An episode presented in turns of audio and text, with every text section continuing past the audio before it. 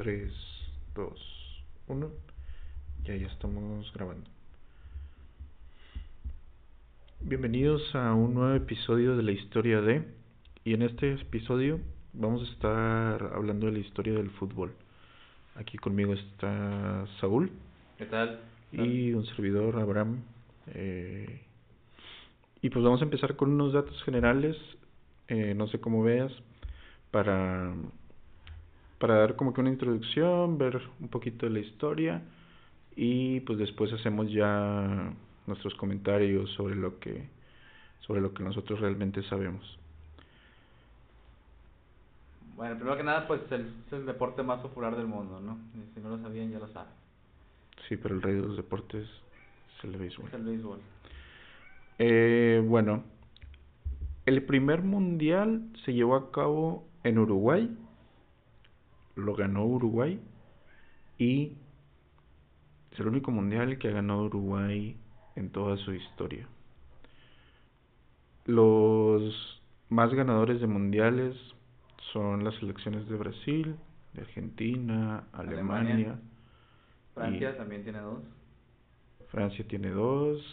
¿Quién más? Italia tiene tres. Italia tiene tres y ya, ¿no? O sea, ya los demás tienen uno, si acaso. Sí. Bueno, sí. Suecia uno. Suecia tiene uno, sí. Sí, pues el, el deporte empezó a jugarse desde, o las primeras eh, historias que se tienen del deporte fue de China, que fue lo primero, o lo más parecido que, que se vio del fútbol y también tenemos antecedentes de aquí, incluso en Mesoamérica, con los mayas que tenían el juego de la pelota, que era el concepto de encestar un balón, de, creo que era un balón de piedra o de barro con la cadera. Entonces, así es como fueron los orígenes. Y pues ya después se adelanta a, a Inglaterra, que empezó como amateur y luego se empezó a hacer profesional. De hecho, en Inglaterra pues fueron, fue el primer país donde le pagaron a un jugador este por jugar fútbol cuando todavía era amateur y así como fue que se hizo profesional. Sí, no, o sea, Inglaterra se le mm, yo creo que nadie puede discutir que es la cuna de del fútbol, o sea, como lo conocemos hoy en día. Y pues tan importante ha sido el fútbol en la historia de la de la humanidad que hubo aquel famoso juego de fútbol, no sé si te acuerdas o lo has escuchado, durante la Segunda Guerra Mundial, en una de las fronteras, no me acuerdo si fue Francia y Alemania, no, no recuerdo qué, qué países, que durante un... De hecho, está hay una película de eso. Eh, los soldados de los diferentes países se pusieron a jugar un partido de fútbol no recuerdo la situación ni por qué lo hicieron, pero, pero se disputó un, un partido así en la guerra. Y pues yo creo que ha estado presente en la vida, quieras o no, de, de la mayoría de los de las personas, porque pues es algo tan grande que, que quieras o no te va a, a tocar. Sí, pues forma parte de la cultura europea y, y e, inclu, e incluso No, pues, latinoamericana. Europea, europea, africana, asiática. Sí, yo creo que los únicos que se salvan son los gringos, ¿no? De, de la cultura del fútbol. Todo el resto del mundo está invadido por el... Pues se salvan entre comillas, porque pues tienen su liga, tienen su selección. Sí, pero ya es, de, ya es de más tiempo acá en adelante, pero ellos creo que te digo, son los únicos que se que hasta hace poco empezaron a, así a meterle ya o a inyectarle al fútbol. Este, pero sí, como mencionas, dentro del resto del mundo, el resto del mundo, el fútbol está arraigadísimo en la, en la cultura de las, de las personas. ¿no? Este, no sé si vas a comentar algo más de, de los mundiales. Eh, pues no, ya entrando en materia en los mundiales, del, aunque no me tocó vivirlo o verlo, pues el que primero que me salta es el de México 86, donde queda campeón Argentina y pues lleno de, de momentos históricos para la historia de- del fútbol. El primero de ellos, sin duda, es el de la mano de, de Dios, de Diego Armando Maradona. Y pues ese gol desde media cancha donde se lleva como 5 o 7 jugadores al portero y termina metiendo, termina metiendo un gol. Que en sí, para Maradona, ese no era su mundial clave, era el anterior, que era el del 80 pero no recuerdo si se lesionó o, qué fue lo que pasó que no que terminó por no ir o no debutar en el mundial. Y pues ya más maduro en el 86 pues pudo ser campeón a, Argentina en esa final contra contra Alemania no contra Inglaterra. No contra Inglaterra fue la semifinal que es donde mete el gol de los dos goles no son en ese partido pero la final no no sé si fue contra Alemania pero la de hecho eso es un efecto Mandela que muchas personas tienen que el gol de Diego fue en una final y no fue en la semifinal. Sí, sí, sí. sí. Realmente es, es un efecto. Yo creo que muchas personas también dicen, ah, el gol de la final no, fue en la semifinal ese gol. Todos nos pasó, no te apures. Sí, no, y también en ese, en ese mundial se da uno de los. Bueno, dentro de ese mismo mundial, antes del gol de Maradona, era, un, era el gol más bonito en la historia de los mundiales, hecho por Negrete una media tijera desde filo del área pegada al poste.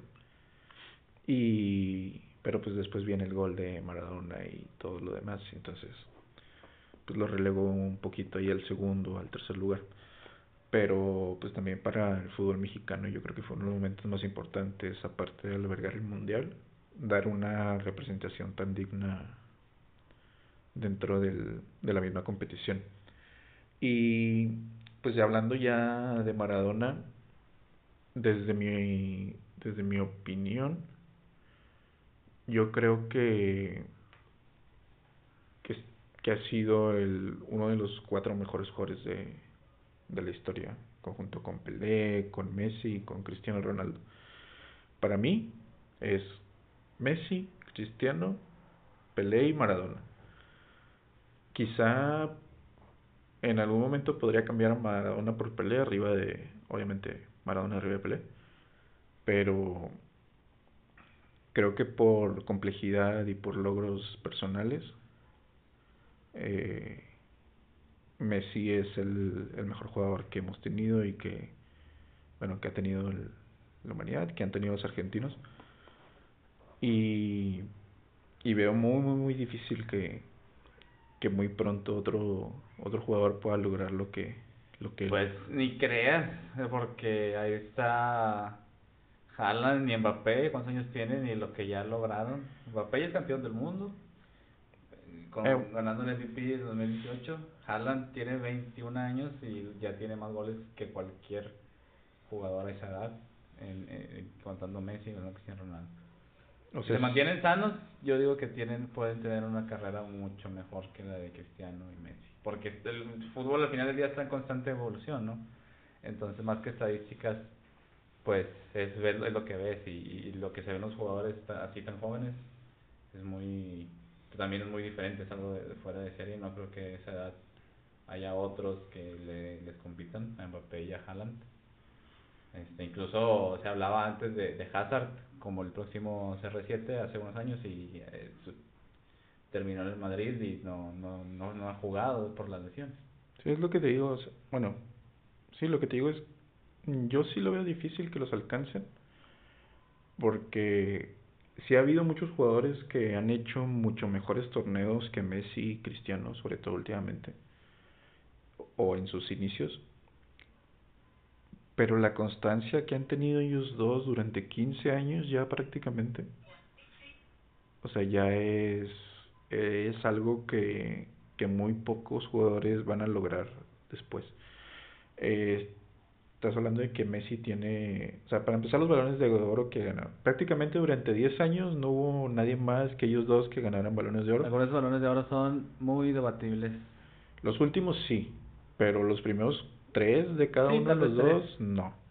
Sí, el punto es, claro, hablas, por ejemplo, si un jugador ahorita tuviera un torneo, un jugador, no sé, o como hay ahorita inclusive Lewandowski, Lewandowski ajá, ya está ya la edad no les va a dar para alcanzar lo que hicieron CR7 y Messi, pero la edad de, de, de estos jóvenes pues sí les puede dar, como dices, tiene que ver la constancia, pero tienen todo para para triunfar, ¿verdad? Siempre y cuando se alejen de, sí, pero pues igual lo tenía Hazard, Dybala, este, otros jugadores que han pasado 3, 4 años buenos de su juventud, que no llegan a ser eh, balones de oro porque estaban Messi y Cristiano, pero que muy difícilmente se pueden mantener 5 o 6 años en un nivel.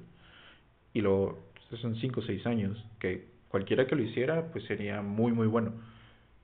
Pero Messi y Ronaldo llevan 15. Entonces, yo por eso veo que es muy difícil que los alcancen. El tiempo dirá. Pues sí, no, no, no podemos saber, pero mi opinión es esa, que, que es muy difícil que, que dentro de un futuro cercano, inclusive a medio mediano plazo, los puedan igualar. Ya no se hable de superarlos. Y bueno, yo no sé tú qué opinas, pero para mí la, la, la diferencia en la que yo pongo a Messi por encima de, de Cristiano es que para Messi es puro talento. O sea, obviamente tiene que practicar, sacrificios, todo pero se nota leguas que el sacrificio y, y ganas que le han puesto es mucho mayor el de Cristiano que el de Messi.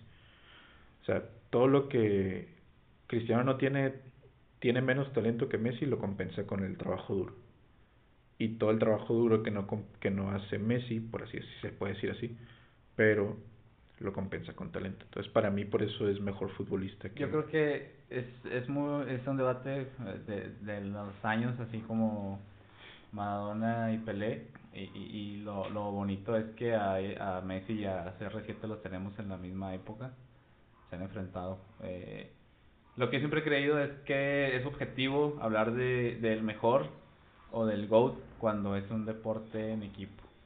Creo que se evalúa, e incluso no es tan exacto, en el quién es más indispensable, porque inclusive campeonatos no puedes decir que Messi, no puedes demeritar a Messi porque no ha ganado nada con la selección cuando pues ha jugado con un montón de muertos toda su carrera En, en, Argentina.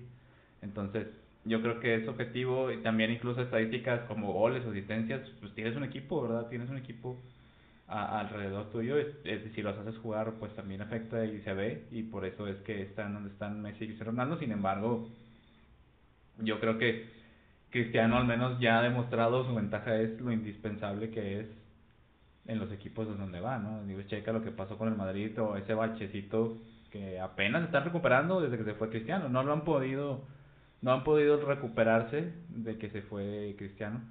En cambio, checa, o sea, Messi no le han dado esa oportunidad o no ha demostrado eso el que el que tanto vale para su equipo en cuestión de este de liderazgo porque pues no no se ha ido de Barcelona toda su vida. Digo no no es un demérito simplemente estoy viendo los dos puntos digo para mí es objetivo porque al final del día es un deporte en equipo si hablas de talento claro Messi es es mejor verdad pero hablando ya de, de quién es el más completo sí es algo muy muy complicado Sí, de hecho yo, aunque pongo por encima Messi de Cristiano, pero por nada, o sea, no es gran diferencia como yo lo veo.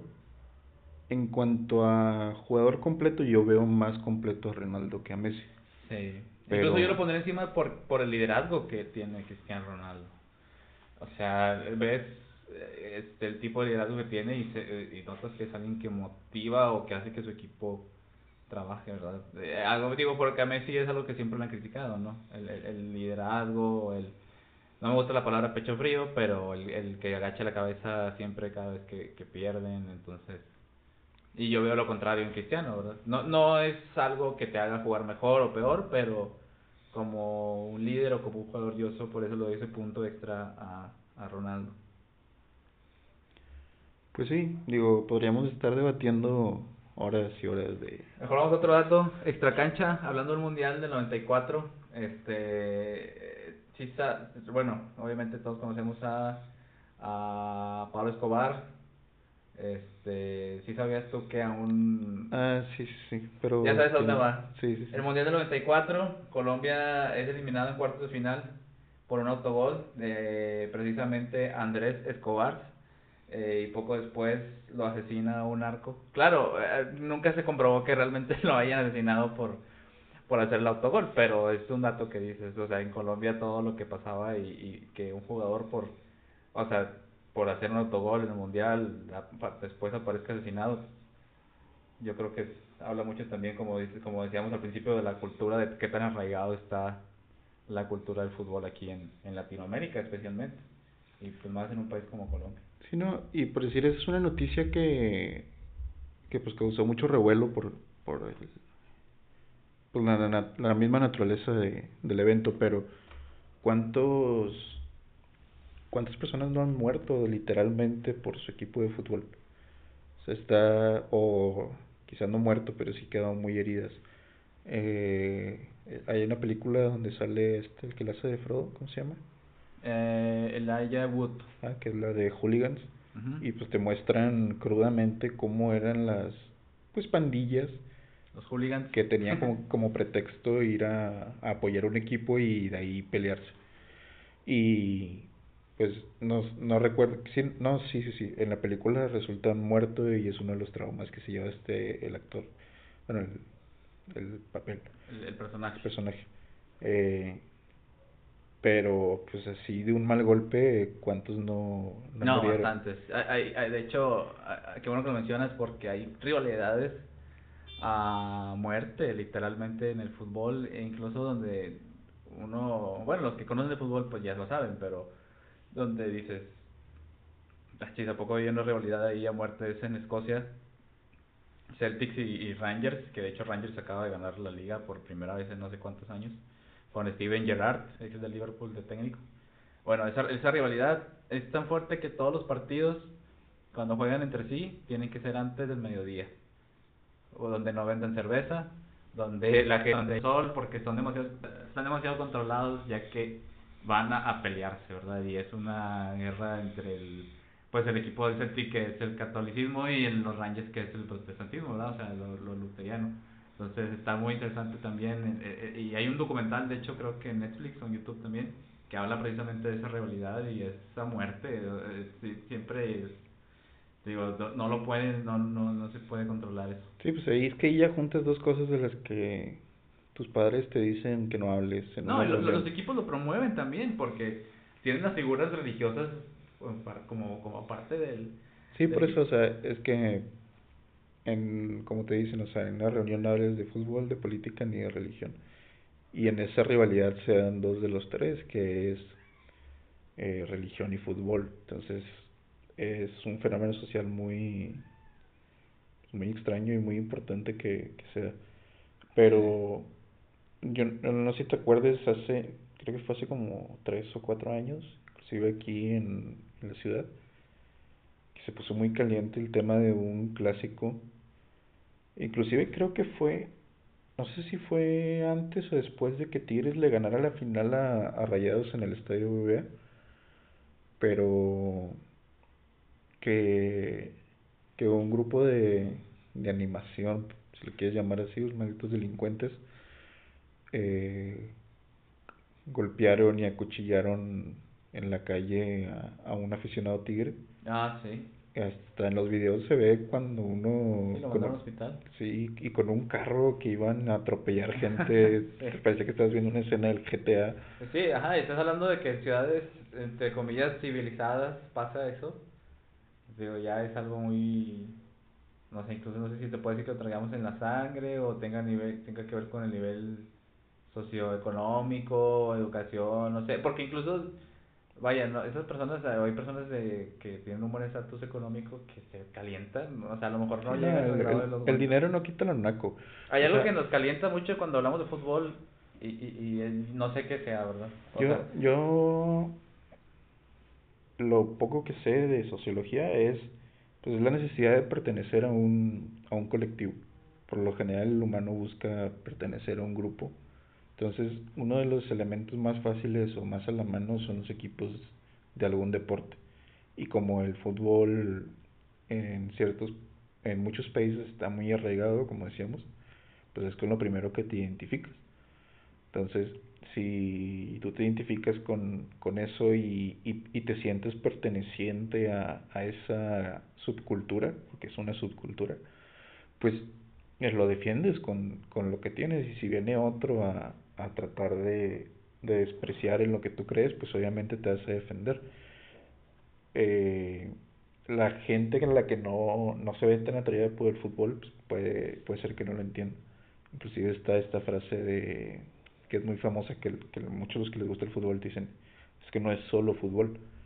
Y pues sí, para ellos no es solo fútbol. Es, es algo más, es un sentimiento, es algo que llevan inclusive a veces tatuado en, en la piel. Eh, y yo creo que en los donde se ve, aparte de lo que decías ahorita de los Rangers, bueno, en Escocia, eh, en Argentina. O sea, la rivalidad Boca Juniors contra River Plate eh, llegó a tal grado que una final de Copa Libertadores no se pudo jugar en Argentina, se tuvo que ir a jugar en España para que no... Madrid, en Santiago Bernabéu. Así es, para, pues, para evitar incidentes, o sea, más incidentes de los que ya había ya habían sucedido.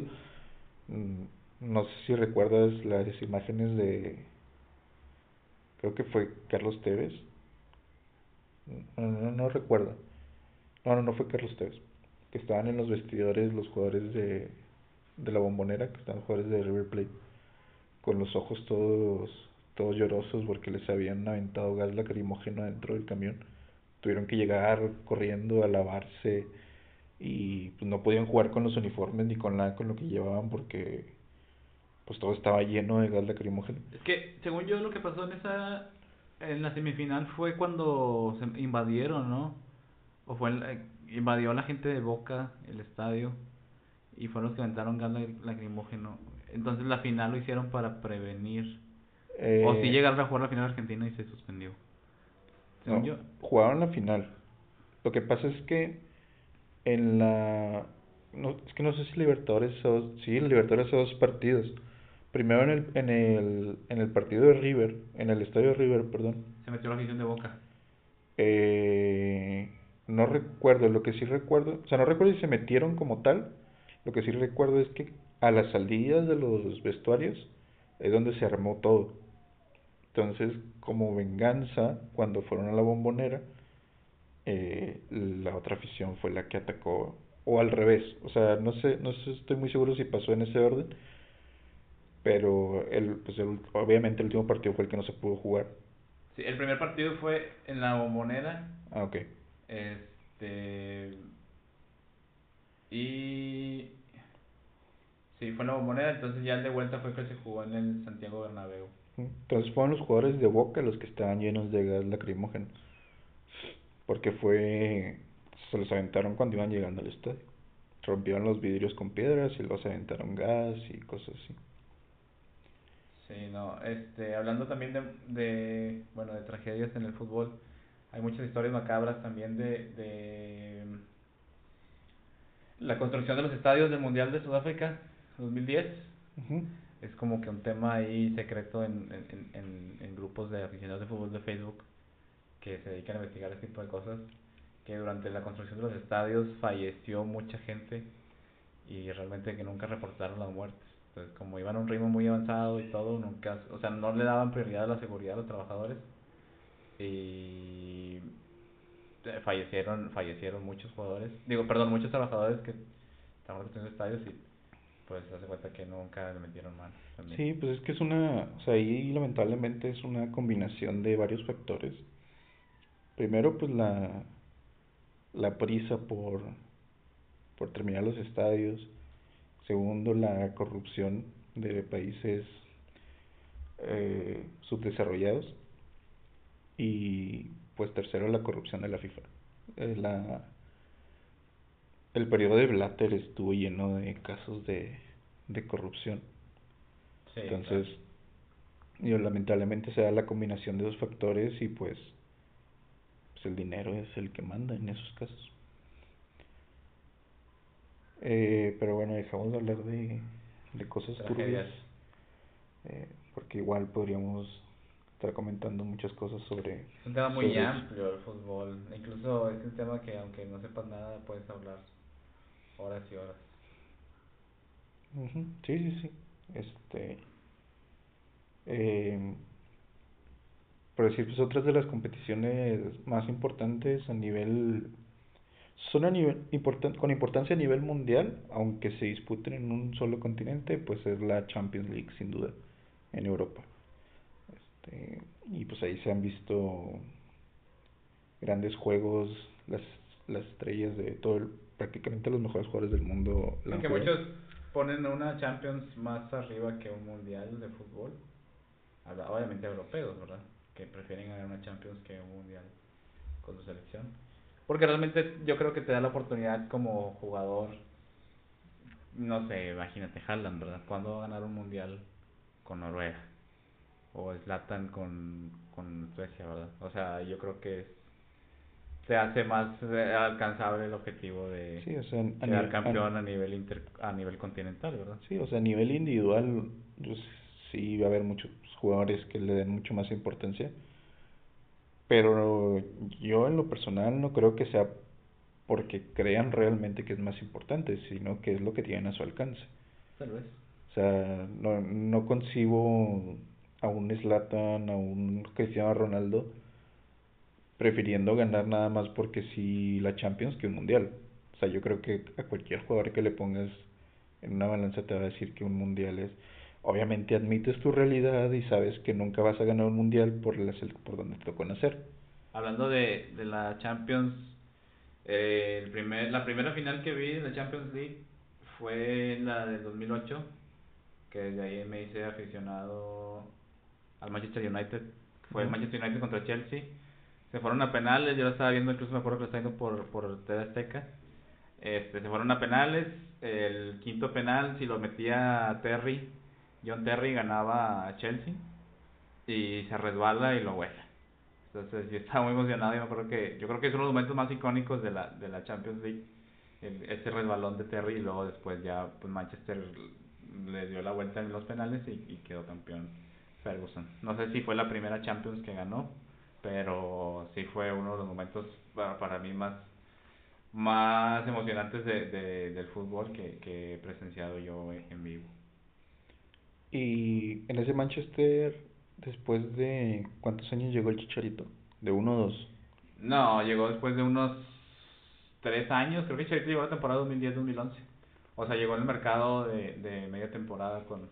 Sí, porque cuando llegó, esa, ese año volvió a jugar Champions el United y volvió a llegar a la final. Chicharito jugó dos Champions, dos finales de Champions y las dos finales las perdió contra Barcelona. Sí, sí. Este, Yo no recuerdo que hayan sido dos, pero recuerdo una. Sí, entonces la final, este, creo que una la jugó, sí jugó titular y otra entró de cambio porque todavía estaba jugando, creo que estaba jugando Tevez todavía en el United. Entonces, sí fue Messi, pues Messi es Messi y ganó la final de la Champions. O sea, sí, Messi es Messi, pero... Sí, Iniesta y Xavi también. Iniesta, Xavi, Puyol, no sé si todavía estaba Márquez. No, ya Márquez ya no tenía mucho tiempo que no estaba. Bueno, Márquez, es que Márquez ganó también dos Champions. Sí, pero antes, como en 2005, creo, 2006. Bueno, eh, en la portería Víctor Valdés, eh, David Villa. Samuel Eto'o. Samuel Eto'o, David Villa, este no digo, Messi es Messi, pero es el, pues es, el equipo icónico de Barcelona. Lo que te decía hace rato de que pues Messi es Messi por su equipo, o sea, no por Xavi y Iniesta. No. Que realmente no ha ganado una Champions desde que se fue eh, Xavi. O sea, sí entiendo tu punto, pero no estoy de acuerdo. Porque Messi es Messi a pesar de haber jugado con Iniesta y con Xavi. tú, estás, tú estás hablando de que Xavi y Iniesta se hubieran vivido ese, ese momento de su fútbol en cualquier otro equipo, eh, probablemente hubieran tenido los mismos resultados que con el Barcelona. Porque también fue uno de los jugadores que sufrieron el haber tenido que jugar en la generación de Messi y Cristiano. O sea, han sido, para mí Iniesta es top 2 o 3 español. O sea, de toda la historia. ¿Cuál sería el top 1? Yo digo que top 1, ¿no? ¿Cuál es el top 1? Eh, no sé, pues está Casillas, está Raúl. Eh, pero no quedaron campeones. Bueno, es no, que te no, digo... no, quedaron campeones. Pero, o sea, es que independientemente, o sea, aunque Iniesta no hubiera quedado campeón Para del mí sí mundo. es Iniesta, el, el, el mejor jugador español. Mm, puede ser, o sea, sí, sí, sí. o sea, mm, yo nada más lo veo por trayectoria, también Casillas está muy, y la de Raúl, Sí, claro. Sí, Sí. pues Casillas sí quedó campeón. Casillas quedó campeón con sí, España quedaron también. juntos campeones. Este, y bueno, pues yo creo que jugadores de, jugadores mexicanos en la Champions, nada más, o sea, que han hecho papeles destacados, ya sea individual o con su equipo, pues nada más Chicharito y, Márquez. y Márquez. Porque a Hugo no le tocó Champions. No ganó ninguna. No, Pero... pues, no, no, todavía no existía, no, como tal el formato. O sea, existía otra Copa Europea, pero no, creo que no existía. No sé. Y como que ya creo que no la ganaron. No, no ganó Champions Huguito. Márquez, siempre está el debate de quién es el mejor jugador mexicano, si Márquez o Para mí, Márquez. o Hugo Sánchez. No sé, es un debate muy... Mm, Para que mí, Márquez tiene el mérito de ser titular en el mejor en el mejor Barcelona de la historia, ¿verdad? O en el equipo, en el Barcelona de, de Guardiola.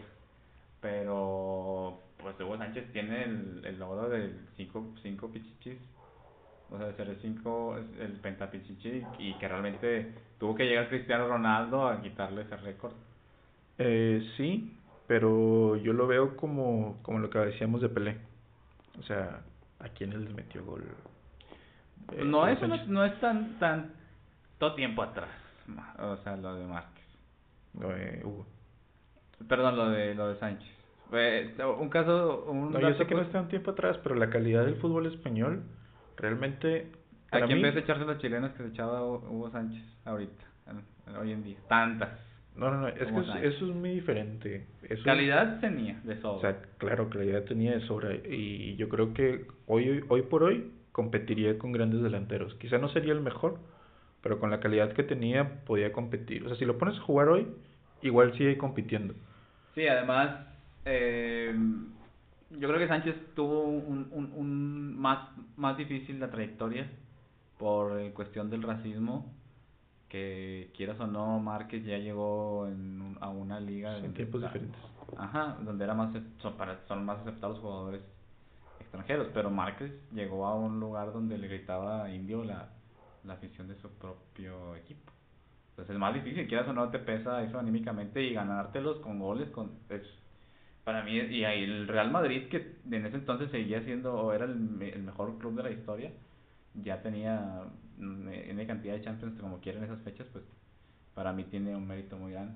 Que de hecho, hablando de Sánchez, el mundial donde se esperaba más de él era en el, en el del 90, en el de Italia. Ajá. ¿Y sabes qué pasó en el 90? Sí, no fue México por Sí. problemas de los cachirules. Los cachirules, entonces A ver, arruinaron la a oportunidad. ver, es cierto que sabes. ¿Cuál fue el problema de los cachirules? Ah, no sé, a ver, dilo. Eh, en la sub-17 jugaron jugadores más grandes. Entonces, como castigo a las a la Federación Mexicana, México no fue al Mundial de Mayor. Bueno, te voy a corregir el dato porque ya lo busqué, fue en la sub-20. Bueno, En la mismo. sub-20. Y de hecho, hay una, hay un, estaba viendo fotos hace rato de personas que iban, eh, tenían la, iban a protestar y tenían la, el cartelón que decía, perdónanos FIFA, un corazón y Italia, Italia 90. Pues no, no nos perdonaron. Pudo haber sido el mundial de Hugo Sánchez y se, se lo quitaron. Sí, porque en el 86 todavía estaba, o sea, en el 86 todavía competía contra otros, o sea, estaba muy joven. Sí, en el 90 era el mundial de Huguito y... Sí, pues para el 90 ya había jugado, o sea, ya venía convocado del Madrid, ¿no? Sí, ajá. Pues sí, este, y bueno, yo creo que a nivel acá regional que nos corresponde a nosotros, aunque a los Tigres les duela, para mí la mejor representación de un equipo de CONCACAF en un mundial de clubes ha sido la de Rayados, porque aunque no llegó a la final, dio una mejor exhibición de fútbol y de lo que lo que puede llegar a ser el fútbol mexicano y el fútbol latinoamericano en general. Es un tema, digo, para mí también eso, es algo también subjetivo, porque el dato ahí está, una medalla de segundo lugar es una medalla de segundo lugar, independientemente de, de cómo llegaste o cómo jugaste. Entonces, claro, el Palmeiras es un rival, pues no es tan fuerte como un rival europeo, pero pues también otros equipos como Rayados han tenido la oportunidad de enfrentarse al, al equipo de la Conmebol y ni siquiera ganan el primer partido, pues, tanto como Rayados como Chivas. Sí, no, no, no, yo no, yo no lo veo como que, o sea, yo no, yo no digo que Rayados... Estamos hablando de, de, de no demostración digo- de fútbol, de calidad. Sí, no, no, no, y en el momento, o sea, yo no digo que Rayados sea mejor equipo que Tigres. Actualmente creo que sí, pero históricamente está demostrado que Tigres ha sido mejor. Tiene más campeonatos, más participaciones, ha tenido los mejores jugadores, etcétera. Pues sí, O sea, pues ya, ya les- se les Estadísticamente. Tigres es mejor que Rayados. Pero en cuanto a esa participación en específico, Rayados demostró más que Tigres. Y que cualquier otro equipo que haya ido al Mundial de Clubes. Porque si tú pones a, o sea, si fríamente ves lo que hizo Tigres en el Mundial de Clubes, fue ir a ganarle a un Palmeiras con una de las peores Copas Libertadores que se ha visto en los últimos años. El gol- fue el gol de penal, ¿no? También. fue un gol de penal y por una tontería del defensa de Palmeiras. O sea, ni siquiera fue que tú digas, fue una jugada súper clara de Sí. Tigres y que se vio obligado al penal y que si no era penal, como quiera era gol. Lo, lo que muchos argumentan es, sí, pues, o sea, el Bayern ok, ganó por un gol, pues sí, pero, Pero sales, a, sales, a sales a defenderte, pues obviamente vas a... Que, que muchos es lo que decían, ¿verdad? Que si hubiera salido a atacar, lo hubiera metido 8, ¿verdad? Sí, no, Y y al minuto está- 70 te saca a tu mejor delantero y te mete un chavito de 17 años. Te dio 20 minutos de no ataque y como quiera no le pudiste hacer nada. Sí, eh, al final del día jugaron como tenían que jugar, no, no sé... Es que jugaban a su nivel. Sí, Y, y el nivel el nivel que demostraron fue pobre. O sea, no no es el mejor nivel que ha tenido, que puede tener Tigres. Aparte yo creo que Tigres ahorita ya está en un cambio generacional en el que necesita nuevas figuras, nuevos nuevos referentes en su equipo. Este y pues yo creo que Rayados está saliendo de ese cambio generacional. O sea, que el Rayados del, 2000 del 2010 al 2015, donde todavía estaba un Suazo, un Denigris, Cardoso, este, el Walter Ayoví y otros jugadores que jugaron los mejores años de, de Rayados, pero durante el 2013, 2015, 2016, pues se vinieron, se fueron saliendo por la edad, por lo que tú quieras, y luego entró en ese cambio generacional como de 2016 a 2018, 2019 todavía, donde se fueron adaptando los nuevos, pues las nuevas estrellas, los nuevos jugadores. Ah, los cambios de técnico también Y- afectaron bastante. Ajá, no, tener y- un proyecto... Sí, sí, sí, y, pero como quiera, si estás hablando de que, que un Funes Mori tiene aquí ya cinco años. Sí. y realmente los primeros dos años no figuró como tal. Sí, metió muchos goles, pero no eran para poder llegar a campeonatos o para poder estar peleando Sí, pues campeonatos. también estaba- desaparecían los liguillas. Ajá, sí, en sí, finales en finales. Hasta el primer gol que hizo en final fue contra el América el, el año antepasado. Sí, y por eso yo creo que Rayados ahorita está en ese punto de volver a ganar campeonatos unos tres años o de estar llegando a finales porque yo la verdad es que no veo, obviamente ganar, que ganen campeonatos es muy satisfactorio, pero si tu equipo llega a la final la puede perder por cualquier cosa. Sí. Por más bien que juegue, la puede perder. Pero yo creo que está en ese momento de, de si los próximos 3, 4 años, si quieres, eh, ser el club referente de México, como, como ya lo han hecho antes, como lo fue Tigres, como en su momento lo fue América. este Y pues yo creo que, que de ahí de esos tres, los demás son esporádicos. El León tuvo una buena racha de cuatro o cinco años jugando bien, pero no no creo yo que haya llegado a ser referente. América, que- América, América, Tigres y Rayados entonces. Si acaso Chivas por historia, pero y a lo mejor- bueno, es que también Chivas no nos tocó a nosotros vivirlo tanto, pero sí sus mayores años de gloria, yo creo que pues también llegó a ser referente. Y ojo, o sea, aquí va a haber muchos chilangos que crean que que nada más por ser regios decimos esto, pero no. O sea, sí es la es la realidad del fútbol mexicano. Hay otros equipos llamados de los cuatro grandes, que es Cruz Azul y Pumas, aparte de América y Chivas, que tienen años. Sí, pues yo años pondría, yo pondría no. Tigres, yo pondría Tigres en el lugar de Pumas como, como cuarto grande. Tienen los mismos campeonatos ya. Tienen siete campeonatos de liga. Sí, pero yo no, yo no, yo no estoy a favor de que haya una cantidad definida de grandes. Sí, son, son mediáticos, ¿no? Sí, los no, cuatro no. grandes son los cuatro más mediáticos. Lo, lo veo más como referentes de lo que es el fútbol mexicano y ahí es donde pongo América, Chivas, Rayados y Tigres. O sea, Fíjate que hay una, hace, ves, ves fórmulas de qué hace un equipo grande, ¿verdad? Y está, hay unas que sí son, que por ejemplo te dice, para empezar, la, la, historia, ha descendido, campeonatos internacionales, campeonatos locales, este, afición, estadio, y cosas así, está, está interesante. No recuerdo muy bien cuál era, pero, pero está interesante. ¿Qué te parece? Vamos a los datos que han marcado tu percepción del fútbol o los datos que, pero los momentos que más te han marcado hablando del fútbol. pues, pues yo creo que ya los mencionamos todos así, pero pues para enlistarlos, eh, pues la, la mano de, La mano de Dios. Maradona. Eh, en lo personal, el campeonato de 2003 de Rayados Con pasarela. Con Pasarela. Fue el primer campeonato después de el 86 de Rayados. Sí. y pues en, como te digo en lo personal fue el primero que me tocó ver en una edad ya de yo tenía fue el 2003 tenía 12 años. Este perdón 11 sí 11 tenía 11 y fue el, o sea, el- es el primer campeonato que recuerdo así en vivo. Y bueno, un mundial que nunca se me va a olvidar, pues el mundial del 98, que campeón Brasil. ¿Sí? ¿O Francia? No, Brasil, que era campeón Brasil. Y pues porque es el mundial que coincide con tu año de nacimiento, en junio. Este, y pues de los recientes, el, la participación de Rayados en la Copa de la Copa Mundial de Clubes. Los míos son también la mano de Diego, el cabezazo de Zidane a, Materazzi. a Materazzi, ajá, en el 2006. Dos de estos son los que, pues, bueno, el, el cabezazo sí lo vi en vivo. La final de Champions, que mencioné al principio, de Chelsea contra United en Moscú. La final de Rayados de ida contra Cruz Azul.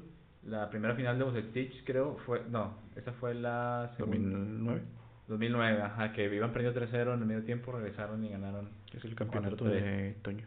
Ajá. Y el México-Alemania del 2018, ese partido también muy emocionante. Y también la participación de Rayados en el último Mundial de Clubes pues de Rayados contra Liverpool que perdieron la semifinal. ¿Y ¿Sabes qué momento ahí se me viene a la mente? Y creo que también es muy importante, aunque fue desagradable, la lesión de Ronaldo Nazario en el Inter. Cuando está haciendo la bicicleta y se le va la rodilla hasta la espinilla. Este, ahí se le acabó la, La carrera. la carrera prácticamente. Cuando yo creo que es, ha sido Sí, más. top 5 de los mejores delanteros de la historia. Sí, el fenómeno. Pero bueno, yo creo que con eso terminamos. Este, muchas gracias de nuevo por escucharnos. Y esto fue la historia del fútbol con Saúl y Abraham. Nos estamos escuchando la siguiente semana. Sí, muchas gracias y nos vemos la siguiente semana.